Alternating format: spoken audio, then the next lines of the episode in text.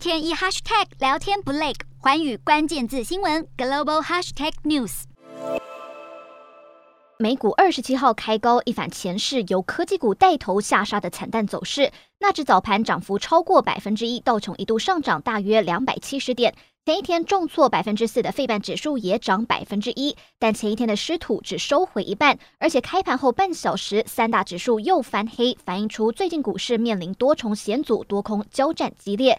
美股四大指数有涨有跌，道琼指数上涨六十一点七五点，收三万三千三百零一点九三点；纳斯达克下跌一点八一点，收一万两千四百八十八点九三点；标普五百上涨八点七六点，收四千一百八十三点九六点。非半指数下跌十四点二零点，收两千八百九十四点九一点。欧洲股市方面，由于市场对天然气供应的忧虑加深，欧元区股市今天走势震荡。